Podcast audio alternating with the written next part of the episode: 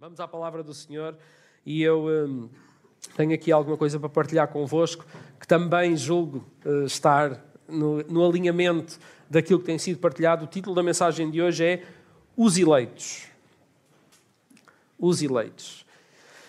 E isto, esta palavra, eleitos, escolhidos, ainda há bocado cantávamos sobre isso, escolhidos. Somos escolhidos de Deus. Falar sobre isto pode provocar assim alguma dificuldade, não é? Porque nós começamos a fazer perguntas. Se nós falamos de eleitos, e eleição, digo-vos já, a partida é um tópico que a Bíblia fala muito. Vocês vão encontrar essas palavras eleito, escolhido, separado, exclusivo na Bíblia muitas vezes. E é difícil pensar neste tópico, porque leva-nos assim para algumas questões que, que são debates teológicos que têm centenas ou milhares de anos. As perguntas que nós podemos fazer quando pensamos neste tópico: quem é que é eleito? Afinal, quem é eleito? É? Quem é que é escolhido? É mais do que os outros, por alguma razão? Quem é que são esses escolhidos? Será que eu sou um? E se uns são os eleitos, há outros que são quê? Rejeitados? Será que é isso que a Bíblia nos está a dizer? Eu lembro-me quando era novo, eh, na escola, eh, quando a campainha tocava para o intervalo, pelo menos os rapazes faziam isto. É que eles estavam quase ali, mesmo quase com a cadeira já assim preparada para correr para o campo de futebol. Nós íamos a correr na esperança de quê? De jogar, de fazer parte das equipas e de serem, e sermos selecionados, eleitos. Eu bem que podia correr, eu nunca era escolhido. Eu podia ser o primeiro a chegar, eu não tenho jeito nenhum para a bola, a sério. E eu acho que nasci com dois pés esquerdos. Eh, porque eu não tinha jeito para jogar a bola, mesmo para ir à baliza, eu era um lingrinhas, eu era pequenino, eh, baixinho, então eu, não servia para aquilo. Ainda assim, eu tentava. Eh, mas naquelas idades, não nem sequer há empatia para, para dizer, ah, coitado, ele nunca joga. Não, os adolescentes são cruéis, então não prestas, rejeitado, não és eleito, estás riscado, não jogas, ficas de fora. Será que quando a Bíblia fala de eleição é como assim no futebol ou noutras áreas em que se não prestas estás rejeitado? Será que é isso que a Bíblia quer falar com eleição? A pergunta que eu gostava de fazer é um bocadinho diferente. Obrigado. Vocês estão a ver que eu estou aqui engasgado. A pergunta que eu gostava de fazer é um bocadinho diferente.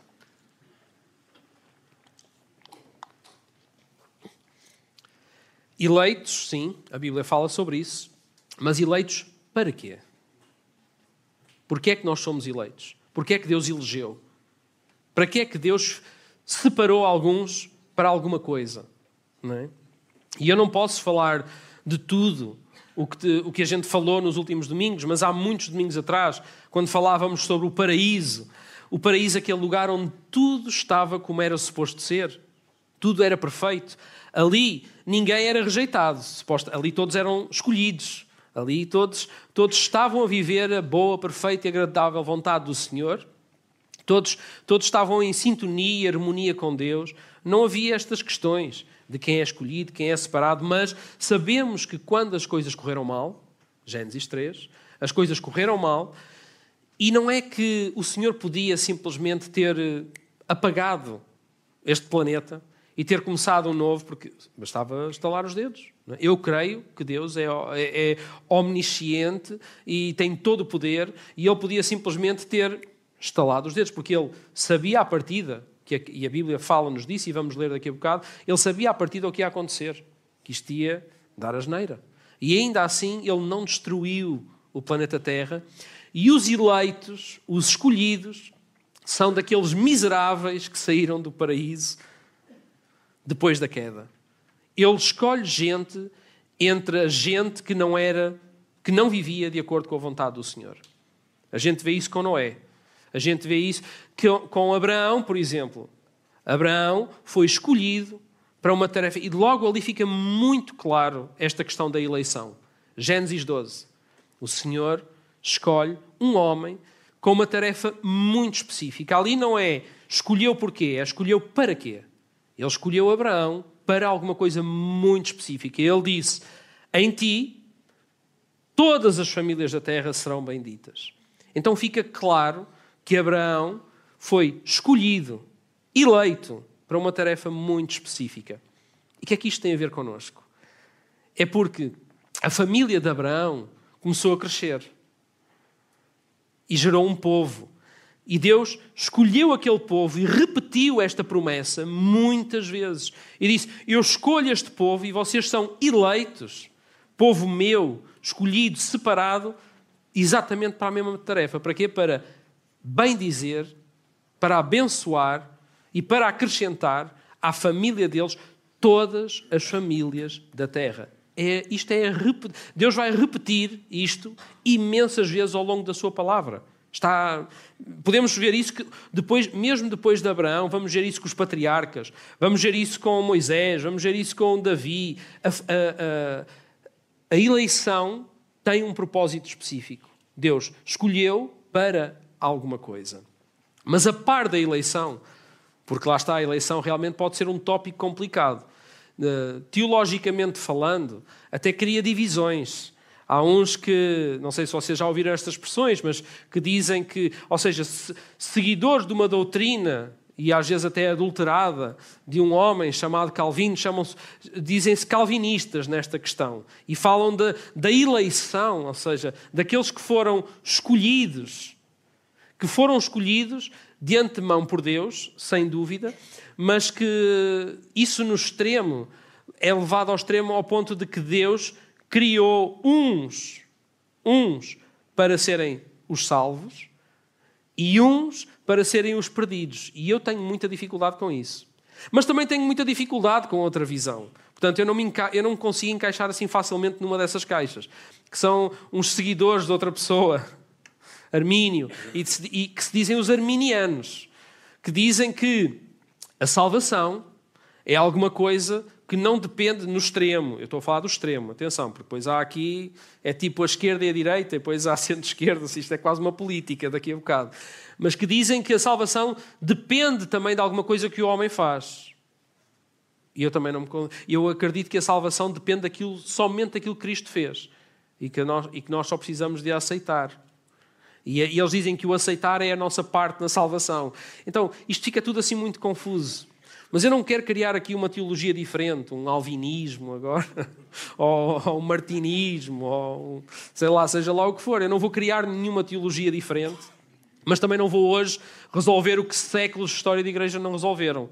Vão continuar a existir calvinistas, vão continuar a existir arminianos, e se calhar vocês aqui nem sabem o que isso é, ou outros identificam-se muito com uma coisa ou com outra, eu não me vou fechar em nenhuma dessas caixas.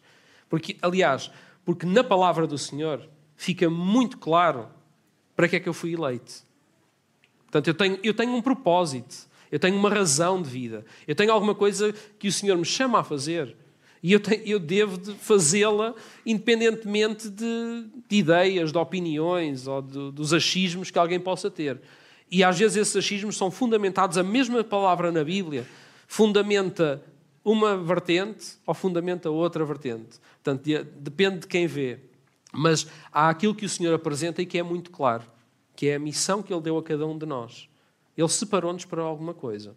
Nós somos eleitos para um propósito muito, muito específico. Então, posto estas coisas, posto estas coisas, eu gostava de ler convosco alguma coisa que está na palavra e que é o apóstolo Paulo que nos diz. Mas eu queria partir destes pressupostos, ok? Para entendermos esta questão da eleição e porque é que eu estou a falar sobre isto. 1 Timóteo, primeira carta a Timóteo, vamos lá abrir onde é que estão os eleitos que trazem a palavra do Senhor para a igreja. Vamos abrir a palavra? 1 Timóteo, vamos ler eh, no segundo capítulo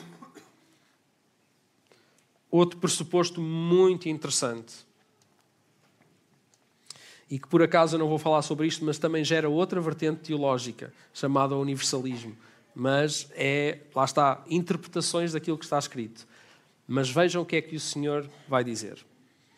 1 Timóteo 2, versículo 4, diz assim: Ele, o Senhor, quer que todos se salvem e cheguem ao conhecimento da verdade, pois há um só Deus e um só mediador entre Deus e os homens. Então o Senhor quer que todos se salvem. E às vezes, quando nós entramos naquele papel, erradamente, de querer, pela nossa observação, por causa do comportamento de alguém, ou do que é que ele acredita, ou do que não acredita, dizer quem é que se vai salvar ou não. A Bíblia diz que o propósito de Deus, a intenção de Deus é que todos se salvem. Será que há pessoas que não vão ser salvas? A Bíblia fala sobre isso. Mas ainda bem que não sou eu que decido. Ainda bem que eu não... E olha, ainda bem que eu não sei. Porque se o propósito do Senhor e se Deus e se o mandamento acima de todos os mandamentos é amar a Deus acima de todas as coisas e amar o próximo como, como, como Ele nos amou, então se eu soubesse quem, não, quem vai ser salvo ou quem não vai, isso podia me limitar na tarefa que o Senhor me mandou de amar toda a gente, de amar o próximo. Porque se eu soubesse quem não era salvo, estão a ver como é, o mundo ficava feio. Ainda bem que é Deus que sabe. Ainda bem que eu não sei. eu estou bem com isso. Mas há gente que observa os comportamentos e tudo, e depois classicamente vai, vai dizer: estes vão para o inferno e estes vão para o céu. Mas a Bíblia diz que há um só, um só, mediador entre Deus e os homens. Portanto, ele sabe, ele sabe. O homem Cristo Jesus, o qual se entregou a si mesmo por resgate de quem? De todos. De todos. Portanto, a partir deste pressuposto é que devemos avaliar tudo o resto. Deus quer que todos se salvem. Estamos a falar de eleitos, lembram-se? Escolhidos. Mas Deus quer que todos se salvem. Todos. Portanto, Ele, o próprio Deus, Ele deu o melhor. Ele fez tudo o que era preciso, deu tudo o que era preciso, fez aquilo que nós não poderíamos fazer para que isso fosse possível. Ele abriu o caminho, ele preparou tudo para que aquilo que ele deseja desde sempre, mesmo antes de nos ter criado, pudesse acontecer. Ele criou as condições. Ele deseja que todos se salvem. E esta é a boa nova. Esta é a notícia. Este é o que nós fomos chamados a anunciar. O imenso amor imerecido de Deus, expresso plenamente na morte, vida e ressurreição de Jesus. Nós somos chamados a anunciar. Isto é uma boa notícia. Isto tem que nos encher de alegria. Porque eu não podia fazer aquilo que Deus fez por mim. Não posso fazer isso por ninguém. Eu só sou chamado a, a pregar aquilo que Deus fez, a anunciar aquilo que Deus é. Então, volto volto a fazer a pergunta para aprofundarmos um bocadinho mais. Nós somos eleitos, escolhidos, para quê? Vamos até Efésios, e é onde nós vamos perder hoje assim um bocadinho mais tempo. Vamos até Efésios. Essa carta que o apóstolo Paulo escreve a esta igreja de gentios, gente convertida, gente que tinha ouvido o Evangelho, que não tinha nascido na, na, em Israel, que não eram judeus, mas que ouviram, aceitaram, e agora havia uma igreja, e o apóstolo Paulo vai escrever para eles e vai dizer coisas importantíssimas. Ele vai dizer assim, vamos lá, Efésios 1, e vamos ler a partir do versículo 4. Diz assim: Deus nos escolheu nele antes da criação do mundo, para sermos santos e irrepreensíveis em Sua presença. Irmãos, era assim que era no paraíso e é assim que é suposto ser. Deus determinou isso. Antes, Ele já tinha já, ele já, ele, nós somos escolhidos quando? Nós somos eleitos quando? Até mesmo antes de nós existirmos, Deus já tinha pensado nisto. Em amor, versículo 5, em amor, nos predestinou para quê? Nós somos selecionados, eleitos para quê? Para sermos adotados como filhos por meio de Jesus Cristo, conforme o bom propósito da Sua vontade para o louvor da Sua gloriosa graça, a qual nos deu gratuitamente no amado. Ele escolheu-nos antes da fundação do mundo e não quando nós decidimos ser bonzinhos, ok? Não há, por isso é que eu digo, eu não me consigo fechar em nenhuma daquelas caixas, percebem? Não consigo dizer que sou uma coisa ou outra, porque só este versículo baralha isso tudo. Porque um versículo diz que todos, Deus quer que todos se salvem, portanto, já baralha um bocadinho. E aqui diz que antes da fundação do mundo Deus já tinha pensado nisso, então também baralha os outros. Então ficamos todos baralhados com isto. Mas ele elegeu-nos, pelo que aqui está escrito, pelo que aqui está escrito, ele elegeu-nos com o propósito de ser restaurada em nós essa identidade de filho. Ele predestinou, ele preparou tudo para quê? Para que nós pudéssemos ser adotados como filhos por meio de Jesus Cristo. E não, isto tem que ser central, isto é claro, isto, isto fica evidente.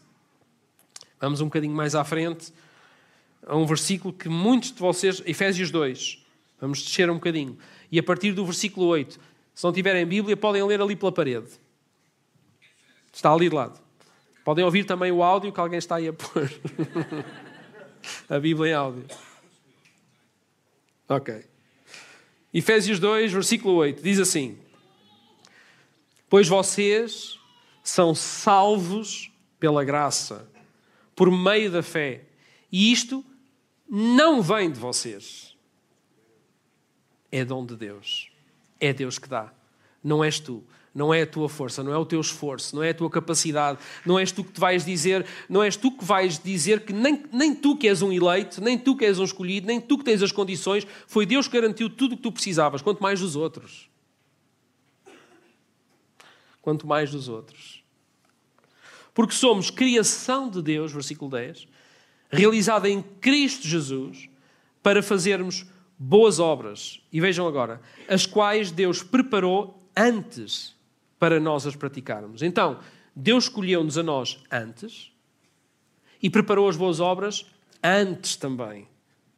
Ou seja, Ele, ele predestinou todos para serem adotados como filhos, preparou todo esse caminho e agora Ele quer que os filhos vivam de acordo com aquilo que Ele diz que é um filho. E como é que nós sabemos o que é que é um filho de Deus, como é suposto ser? Como? Como é que eu sei como é que um filho de Deus deve ser?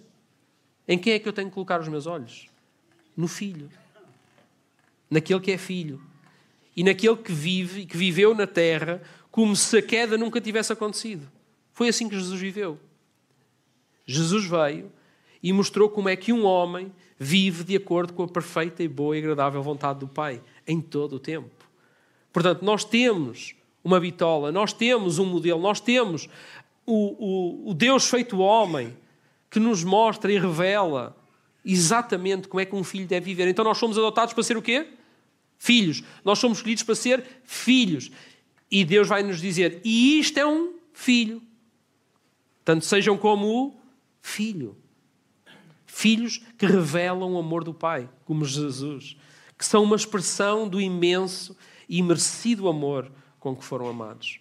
Filhos amados que amam. Filhos amados que amam. Versículo 11. Portanto, lembrem-se de que anteriormente vocês eram gentios por nascimento e chamados incircuncisão pelos que se chamam circuncisão, feita no corpo por mãos humanas. Lembrem-se uh, que estamos aqui a falar, o apóstolo Paulo está a falar para uma igreja que havia sido fundada e que não tinha, não tinha sido fundada em Israel. Não era uma igreja de judeus. Era uma igreja de gente que ouviu o Evangelho e aceitou a palavra. Portanto, aquele povo eleito, lá de Gênesis 12, aquele povo, eles falharam vez após vez no propósito de fazer exatamente aquilo que Deus lhe pediu. E eu oro para que nós, como igreja, não andemos em desobediência ou falhar o propósito daquilo que Deus nos pede. Porque o povo tinha uma missão muito clara: bem dizer todas as famílias da terra. Continua a ser essa a nossa missão, bem dizer todas as famílias da terra.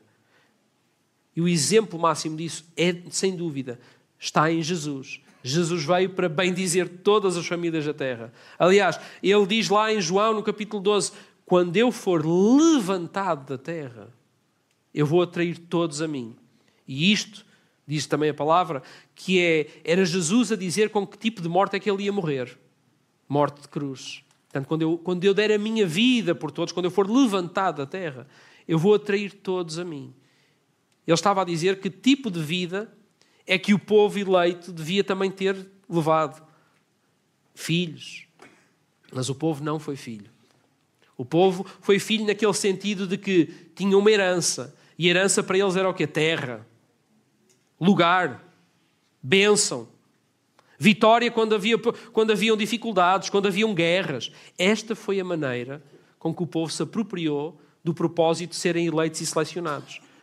Irmãos, não se apropriem da palavra, porque sim, vocês até cantámos isso há bocadinho, nós podemos dizer que somos escolhidos, perdoados e que sabemos quem somos. Nós podemos dizer isso, mas isso não significa, porque eu sou um eleito, eu, eu tenho os direitos assegurados, percebem? Eu tenho a herança, eu tenho o céu garantido. Quando Jesus veio dizer que ser um eleito é dar a vida pelo outro. E o povo fechou-se e considerava todos aqueles que não eram judeus o quê? Eram os gentios, eram os pecadores, eram os que não, não pertenciam ao povo de Deus. No fim, no fim, no fim, eles achavam que o Senhor vem, nós construímos aqui uma muralhazinha lá em Jerusalém, nós construímos isto aqui para nós, o Senhor vem, destrói tudo à volta e isto fica tudo para nós. Que visão assim, nada a ver com a igreja que Jesus veio plantar. Não tem nada a ver. Não é esse o propósito. Esta carta em Éfeso, Paulo vai salientar, salientar na carta muito claramente que nós devemos viver como filhos em todas as dimensões da vida. É uma carta muito rica. Aliás, muito universal. Qualquer um que lê essa carta naquela altura, qualquer um que lê a carta nos dias de hoje pode se identificar. Porque a carta é, é, é explícita para nós vivemos de acordo com um filho. Então ele vai apontar para Cristo. Casamentos, paternidade, o trabalho, seja escravo ao Senhor, ou seja, patrão ou empregado, ele vai dizer: todos, todos que fazem agora parte da família de Deus devem viver de acordo com a natureza de Cristo. Todos. Ele continua, versículo 12 agora. Ainda estamos em, em Efésios 2, versículo 12. Naquela época, vocês estavam sem Cristo. Ele estava a falar para este povo que agora tinha se juntado à família de Deus separados da comunidade de Israel. Se assim, vocês não pertenciam a esse povo eleito, sendo estrangeiros quanto às alianças da promessa, sem esperança e sem Deus no mundo. Foi de onde todos nós viemos. Mas agora, versículo 13, em Cristo Jesus, vocês que antes estavam longe, foram aproximados mediante o sangue de Cristo ele veio, versículo 17, ele veio e anunciou paz a vocês que estavam longe e paz aos que estavam perto. Pois por meio dele, tanto nós como vocês, temos acesso ao Pai por um só Espírito. Portanto, versículo 19, vocês já não são estrangeiros nem forasteiros, mas concidadãos dos santos e membros da família de Deus. Será que nós entendemos a profundidade disto? Paulo está a dizer assim: vocês não nasceram em Israel vocês não são descendentes do povo eleito, mas vocês foram agora foram acrescentados a essa família mediante o que o sangue de Cristo. Vocês agora fazem parte desse povo que é separado para uma missão muito específica, para um propósito muito claro. Vocês não eram, mas foram aproximados. E há muitos dos que são, mas que têm essa pátria, mas agora o que Deus está a dizer, eu não vos vou passar um visto e vocês passam a ser israelitas. Não. Vocês fazem parte da família de Deus. Paulo não diz, Paulo diz que nós já não somos estrangeiros, mas na verdade somos. Passamos a ser estrangeiros do quê? Do mundo. Nós, nós, nós somos estrangeiros é neste mundo, porque a nossa pátria agora é outra. Nós somos filhos, pertencemos a uma outra família. Portanto, o nosso reino é um, é um Israel, mas é um Israel de Deus, naquele sentido em que é um povo eleito, separado, de Deus para, para um propósito muito específico, mas que, mas que tem muito mais do que ver do que uma fronteira geográfica. Ou do, ou do, que uma, do, do que uma herança de sangue ou alguma coisa, seja lá o que for. É o sangue de Jesus que nos aproximou a todos nós. Então, qual é a responsabilidade da família de Deus? Qual é essa vocação herdada para nós? Nós somos eleitos porquê então? Porquê é que toda a gente aqui nesta sala, mesmo aqueles que vivem a fé com dúvida, saibam isto: Deus quer que todos se salvem. E Ele deu Jesus para isso acontecer. Sabe disso mesmo, independentemente do contexto, independentemente do que tu possas ter ouvido ou dos teus pressupostos sobre fé, religião, igreja, igrejas, eh, porque depois há tantas, não é? Independentemente de tudo isso, isto é basilar. Deus quer que todos se salvem, Deus quer que tu te salves, e Ele, mediante o sangue de Jesus, Ele aproxima-te. Ele faz-te parte da família, filho, filho. Mas Ele não vai ficar por aí. Ele não vai ficar por aí. Em João, no capítulo 1, isto de versículos não faltam. Eu tive que cortar tanta coisa. Mas para a semana nós vamos continuar, ok? Mas vamos, hoje, que fique claro hoje que nós somos separados para um propósito. Mas para a semana gostava muito de falar convosco sobre como, de forma prática, é que nós vamos exercer esse propósito. Como é que nós falamos aos outros? Como é que nós anunciamos o reino? Nos dias de hoje na cultura de hoje, sem, sem ter que viver uh, como, sei lá, sem ter que trabalhar para uma igreja. Como é que eu sou, como é que eu vivo isso na prática? Como é que eu falo de Jesus aos outros? É que nós somos os eleitos, mas também somos os mensageiros. Também somos aqueles que pregam o Evangelho. É, Tito, estás a dizer que sim porque tens de fazer os slides. E já tens o, o design, está feito. Vamos lá. Mas o povo eleito, que falhou vez após vez, porque eles não acolheram o que Deus lhes confiou tantas vezes. E foi muito difícil para eles. Por isso é que foi tão difícil. Jesus, quando veio, veio. Onde é que ele começou a pregar? Entre o quê? Entre o povo que havia sido separado lá desde Gênesis 12. O povo vai andando, chega até ao lugar que Deus lhes deu, e, e, e esta cultura começa a ser desenvolvida, mas não de acordo com aquilo que Deus tinha estabelecido logo lá em Abraão. É o perigo de não vivermos ligados à fonte, a ouvir o Senhor constantemente. E é isso o nosso desejo também para a nossa comunidade: é que mais gente possa estar ligada ao Senhor, para que seja mais fácil, para que quando a gente anuncia o Evangelho, não, olha, eu gostava de pregar alguma coisa no domingo que não fosse novo para ninguém. Não era novidade para ninguém porque estamos todos na mesma página, ouvimos o mesmo Senhor, então alguém só confirma. Percebem o que eu estou a dizer? Se todos ouvirmos Deus, o Senhor não vai dizer a um, olha, vai para a esquerda, e depois vai dizer a outro, olha, vai para a direita. Olha, não vais para lado nenhum. O Senhor não vai, o Senhor não é confusão. Então vai ser muito mais pacífico se todos ouvirmos o Senhor. As coisas que nós temos para dizer são só, sim, já, já sei, o Senhor tem-me dito, é verdade. Então podemos abanar com a cabeça e dizer amém com confiança. E não porque é uma palavra uau. Estou estupefacto com uma novidade que eu estou agora a receber aqui do Senhor. Não. Vamos ouvir o Senhor juntos. Diz assim, João 1, versículo 11: Ele, Jesus, veio para o seu próprio povo e o seu povo não o recebeu. Pudera? Pudera? Eles não, eles não respeitaram aquilo que o Senhor lhes pediu. Eles não viviam de acordo com aquilo que era a vontade do Senhor. Mas a todos quantos o receberam, aos que creem nele, deu-lhes o poder de se tornarem filhos de Deus. Estes não nasceram de laços de sangue, nem da vontade da carne, nem da vontade do homem, mas nasceram de Deus. São eleitos, são escolhidos. Sabem qual é o maior desejo para a vida dos meus filhos? E, e lá está, ler estas coisas e estar envolvido com a palavra, para mim é põe-me em conflito muitas vezes, porque eu acho que não estou a fazer tudo o que eu podia fazer. O meu maior desejo para a vida dos meus filhos não é que eles sejam crentes. Crentes naquele sentido em que eh, acreditam que existe uma divindade e por causa disso não vá o universo retaliar, vão ser boas pessoas. Eu, eu, esse não é o maior desejo que eu tenho para a vida dos meus filhos. O maior desejo que eu tenho para a vida dos meus filhos é que eles sejam discípulos de Jesus. Como ainda ouvíamos a semana passada, na Babilónia, no mundo, que eles sejam como discípulos, seguidores de Cristo, filhos, mas filhos que expressam o filho, filhos que expressam o pai, o filho e o irmão mais velho. Percebem? Esse é o maior desejo.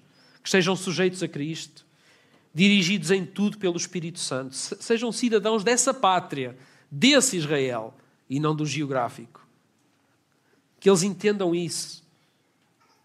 Não apenas de nome, mas que honrem essa pátria, vivendo de acordo com a natureza de Cristo, como a carta aos Efésios fala tantas vezes. Irmãos, o nosso nome não é.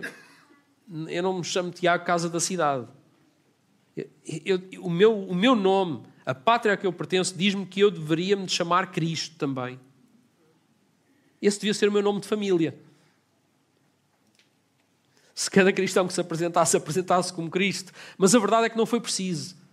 Ninguém, nenhum dos cristãos na, na igreja primitiva se apresentou como Cristo. Foram reconhecidos como cristãos. Porquê? Porque eles viviam de acordo com o Filho de Deus. E então eles foram chamados cristãos porquê? Porque a semelhança era visível. Porque eles falavam, anunciavam o reino como Jesus fez. E amavam como Jesus amou. Portanto, qual deveria ser o nosso nome de família? Cristo. Esse é o nosso, essa é a nossa identidade. Os eleitos deveriam ser reconhecidos dessa forma, como os primeiros cristãos foram. Será que entendemos que somos eleitos separados para uma vocação e não para nos apropriarmos de um estatuto onde só reclamamos direitos? Eu não venho à igreja para, para receber as bênçãos, por assim dizer, senão aquelas que Deus já me abençoou e preparou antes da criação, antes de tudo, as boas obras que Ele preparou, que é a bênção de eu poder estar a fazer e caminhar na vontade do Senhor.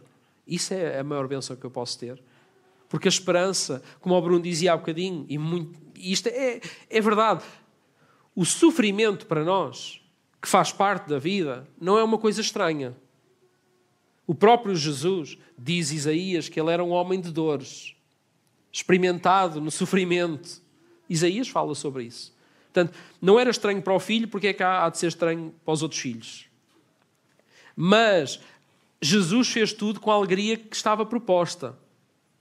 E nós fazemos isso da mesma maneira. Portanto, nós, como o nosso irmão, nós temos a plena noção de que, apesar do sofrimento que nós vivemos, nós, nós somos cheios de esperança. Como Paulo e Silas na prisão. Nós somos cheios de, de uma alegria, com, tendo em vista o, o, o que está por vir, o que o Senhor já preparou, antes de nos ter criado.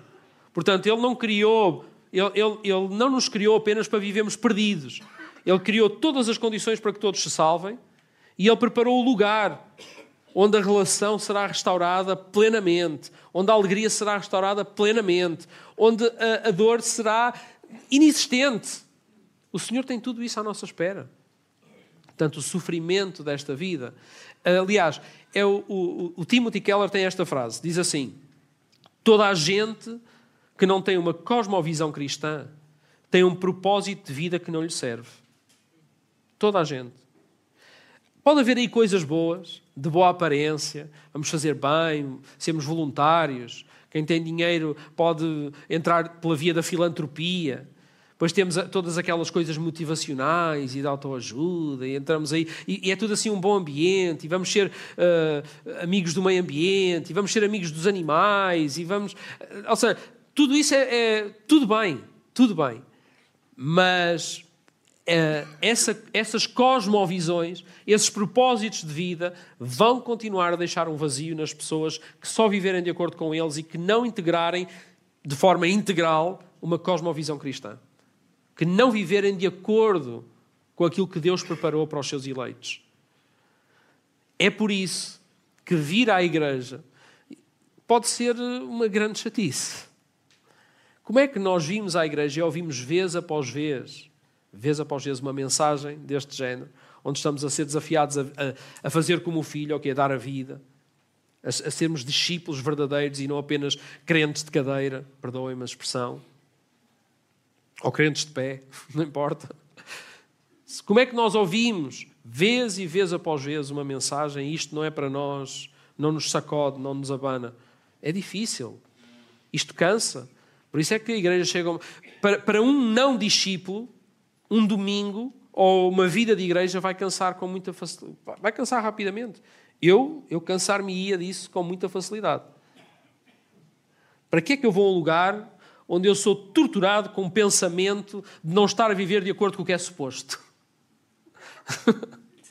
é tortura. Ah, e eu não tenho, não, não tenho assim um grande prazer na tortura só por tortura, não é? Se calhar é por isso que há muitas igrejas onde não, o nome de Cristo não é muito pregado ou é muito dissimulado. Porquê? Porque se nós pregamos realmente quem Cristo é e o que os eleitos devem de ser, como Cristo, há coisas que nós vamos ter que deixar de pregar. E então há, há gente que não quer deixar de pregar algumas coisas, porque senão perde gente. É mais difícil assim. Mas é, mas é isso. É o propósito. É a vocação. Paulo, em Efésios, depois mais à frente, no capítulo 4, vai dizer: Rogo-vos, e ele vai pedir assim: por favor, rogo-vos que vivam de maneira digna da vocação à qual fostes chamados. Façam essa pergunta a vocês mesmos. Desculpem estar-vos a incomodar com isto, mas não posso não fazer. Mas façam a pergunta, e eu também tenho que fazer a mim mesmo. Será que eu estou a viver de acordo com a verdadeira vocação que Deus me chamou?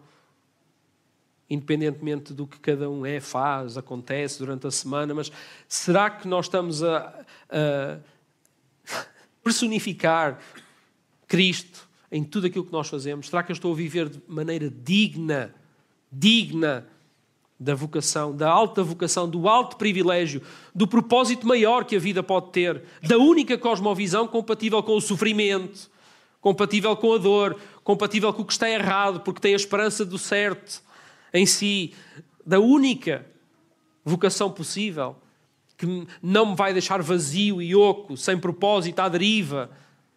Será? Façam essa pergunta a vocês mesmos. Leiam comigo. 1 Pedro, capítulo 2.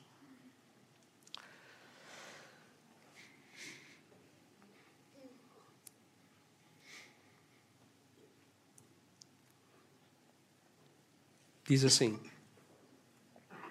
E Pedro vai começar por citar também o profeta Isaías. Lá Isaías 8 tem assim este, esta canção escrita que dá assim para alguns, para alguns isto dá assim uma boa tatuagem, se calhar. Dizer o quê? Que nós somos geração eleita. Tão bom. Sacerdócio real, o que é que isso significa? Nação santa.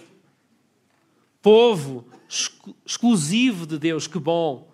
Que bom saber, Deus escolheu-me, Deus... Será que escolheu? Às vezes cantamos as músicas e ficamos, será que eu sou? Mas Deus escolheu, Deus preparou tudo antes, sem dúvida. Mas Ele diz assim, vejam, pois assim é dito na Escritura, e isto é Isaías que disse e Pedro só está a citar, diz assim, eis que ponho em Sião uma pedra angular, escolhida e preciosa, e aquele que nela confia jamais será envergonhado. Portanto, vocês, os que creem, para, portanto, para vocês, os que creem, esta pedra é preciosa, mas para os que não creem, a pedra que os construtores rejeitaram tornou-se a pedra angular.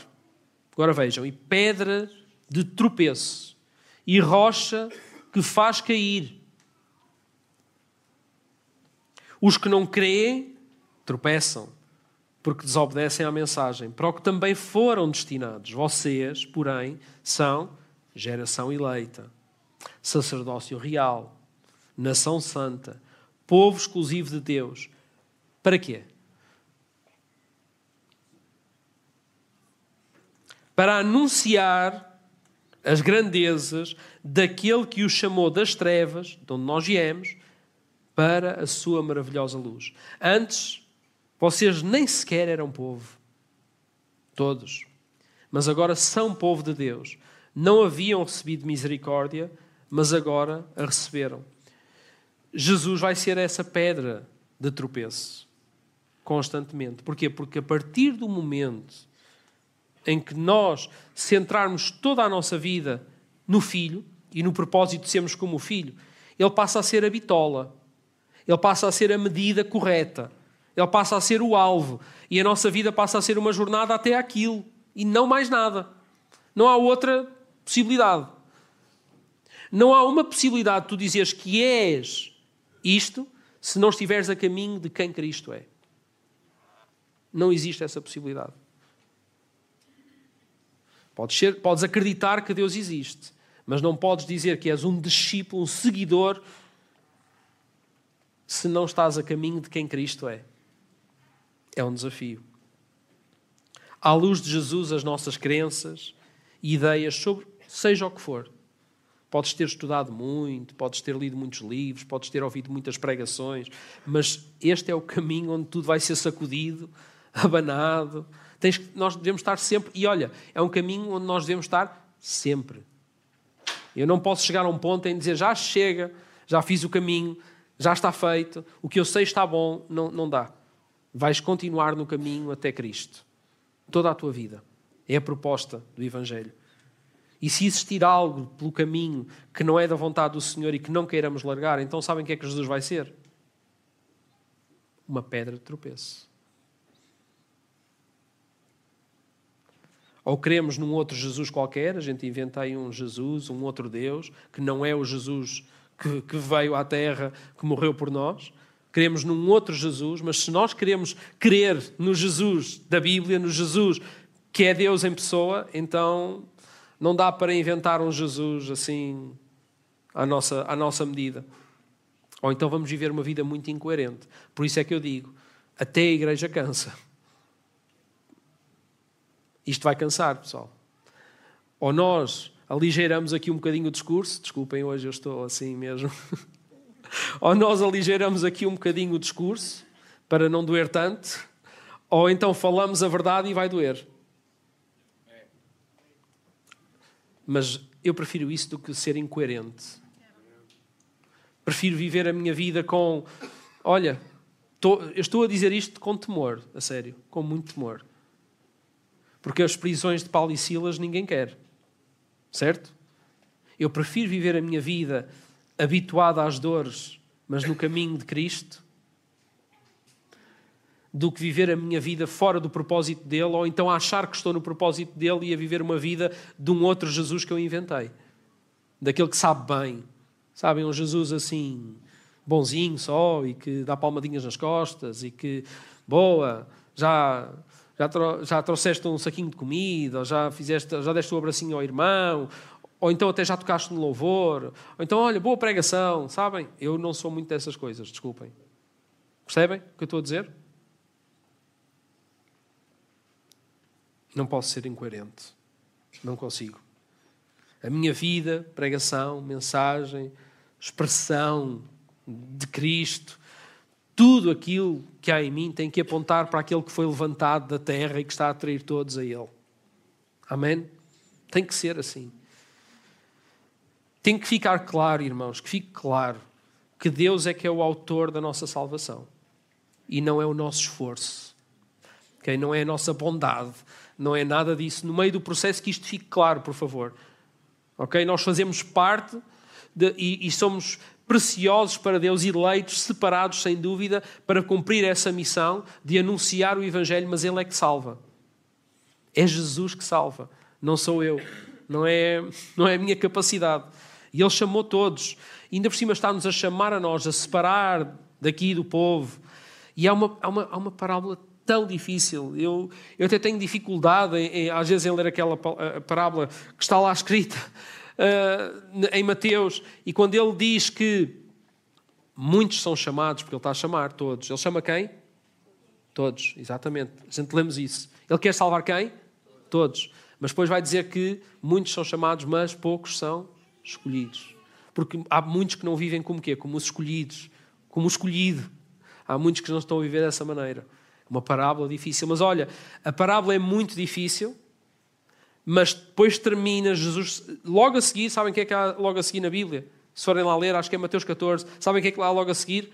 Está, Jesus está a dar o mandamento, o grande mandamento, e a dizer: Olha, muitos são chamados, mas poucos são escolhidos.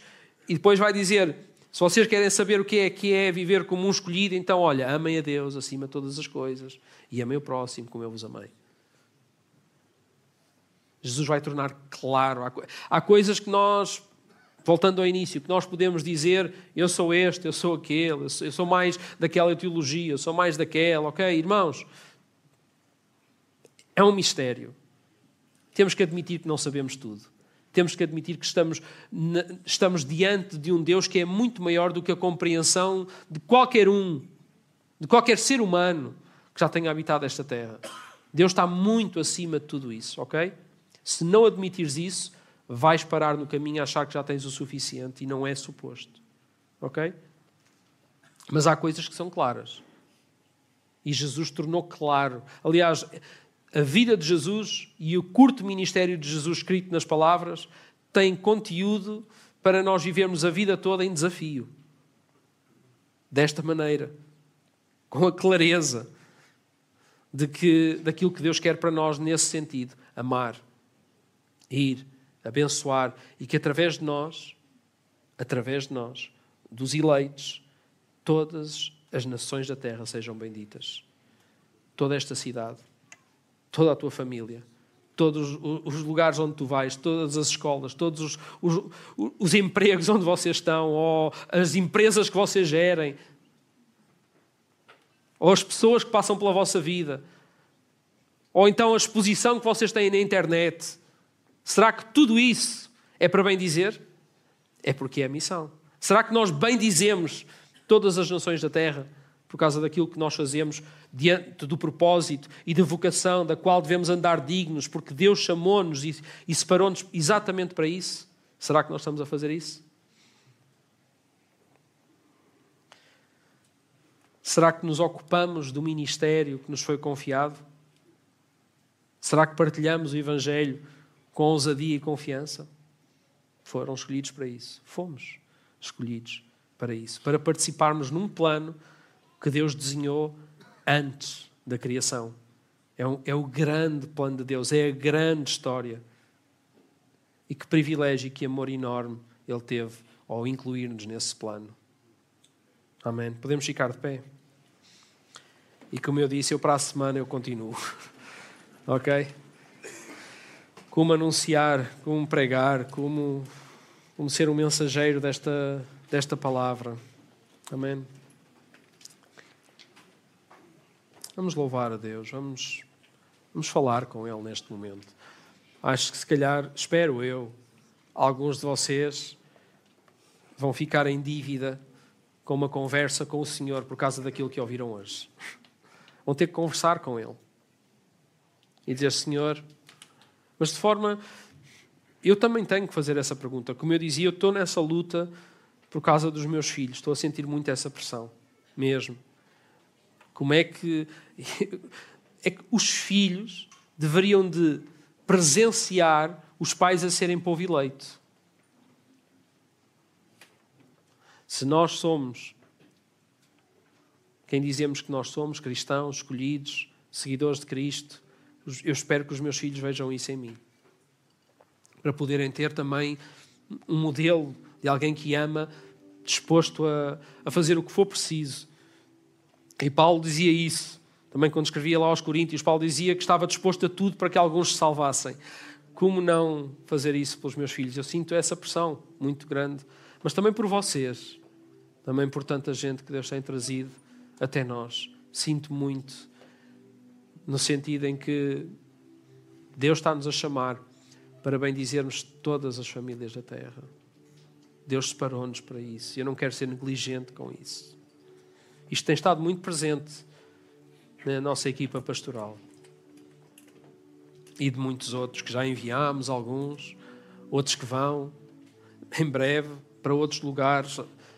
Aceitaram agora novos desafios, mais alguns irmãos, e nós vamos querer falar disso Esperamos que este outubro do aniversário também sirva para isso mesmo, para celebrar o que Deus já fez, mas também para tornar claro o que é que Deus está a falar já. Porque há coisas que Deus está a trazer ao nosso coração e que nós queremos tornar cada vez mais claro.